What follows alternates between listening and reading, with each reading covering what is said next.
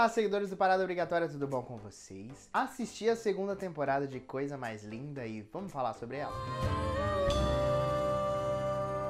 Muito bem, pra você que não sabe do que eu tô falando, não entende, nem saber que tem uma segunda temporada, eu vou tentar te explicar do que se trata a segunda temporada de Coisa Mais Linda. A série começa exatamente da onde terminou a primeira, tenta mostrar as consequências do tiro que a Malu e a Lígia é, levaram do marido da Lígia, além de trazer aí novos questionamentos, o ex-marido da Malu volta a assombrá-la, Teresa aí muito dividida entre alguns amores e como ficou a relação dela, ela ter a filha com o marido da outra amiga, enfim, ela exatamente tenta dar continuidade aos acontecimentos da primeira temporada é, e acrescentar algumas características novas, mas bem de levinho. Coisa Mais Linda me conquistou exatamente pelo seu discurso feminista, de toda a fotografia e todo o universo compartilhado aí com a música que ela cria também, que é lindíssimo. Na segunda temporada eles conseguem manter isso muito bem. E isso, graças a Deus,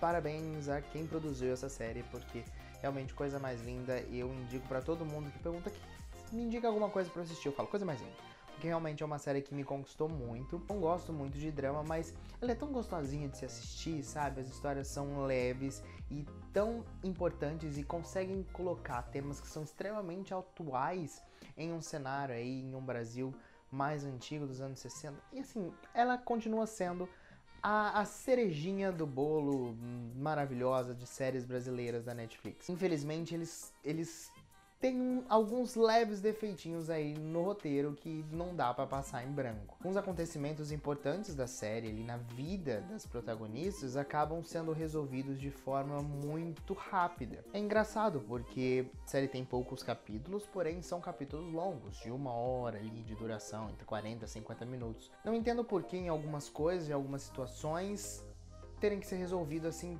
tão rapidamente. Fica esquisito quando, na situação, por exemplo, da Teresa, a gente descobre que ela tem um câncer e exatamente de um episódio pro outro ela consegue curar esse câncer e já tá boa. Fica parecendo que a gente perdeu alguma coisa ali, em uma época que a gente sabe que talvez as coisas não eram tão simples assim, que, né, seriam outros tipos de tratamento. Fica parecido que tá corrido demais e que tá faltando alguma coisa. Ele não perde o seu brilho por causa disso.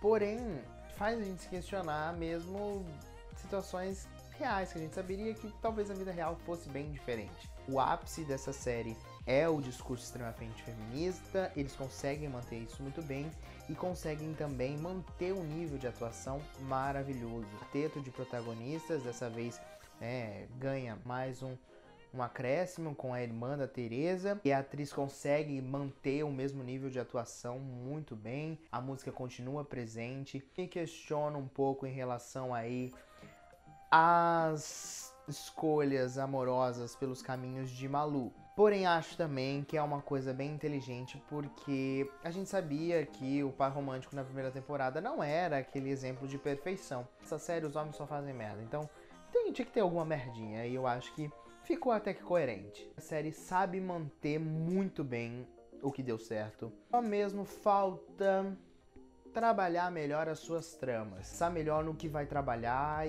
e seguir esse caminho. São poucos episódios, não precisa colocar tanta coisa junta. Os problemas continuam sendo resolvidos muito rápido. Eu dei o exemplo da Teresa, mas todos vários outros problemas acabam sendo resolvidos muito rápidos, como por exemplo o caso do ex-marido e da Malu, que seria um, um, um problema maior dentro da série e que foi resolvido muito rápido e a gente não sabe depois para onde tá, o que aconteceu, como foi. Ele poucas vezes é citado, aceitou de uma forma muito rápida e fica, parece que faltando alguma coisa. Eu acho que só ali, infelizmente, eu vou ter que falar mal, mas eu amo demais, coisa mais linda e mora no meu coração sempre. Dito tudo isso, minha nota para coisa mais linda é 4 estrelas. Continua impecável, fotografia, figurino, a montagem. Não é porque a série foi muito bem criticada que eles tentaram botar a série assim em um outro patamar, assim, mantiveram muito bem ali tudo que eles criaram, o universo que eles criaram, conseguiram melhorar ainda mais os discursos feministas, mas infelizmente peca na questão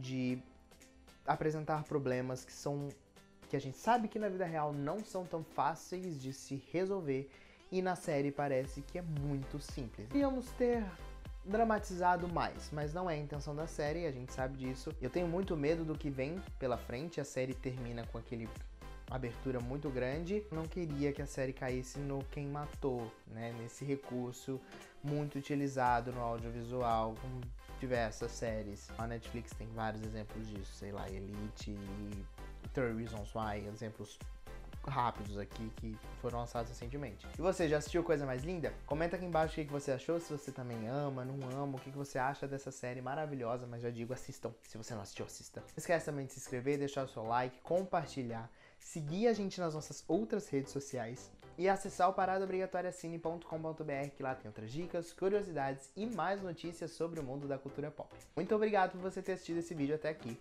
Um beijos e até a próxima. Ciao!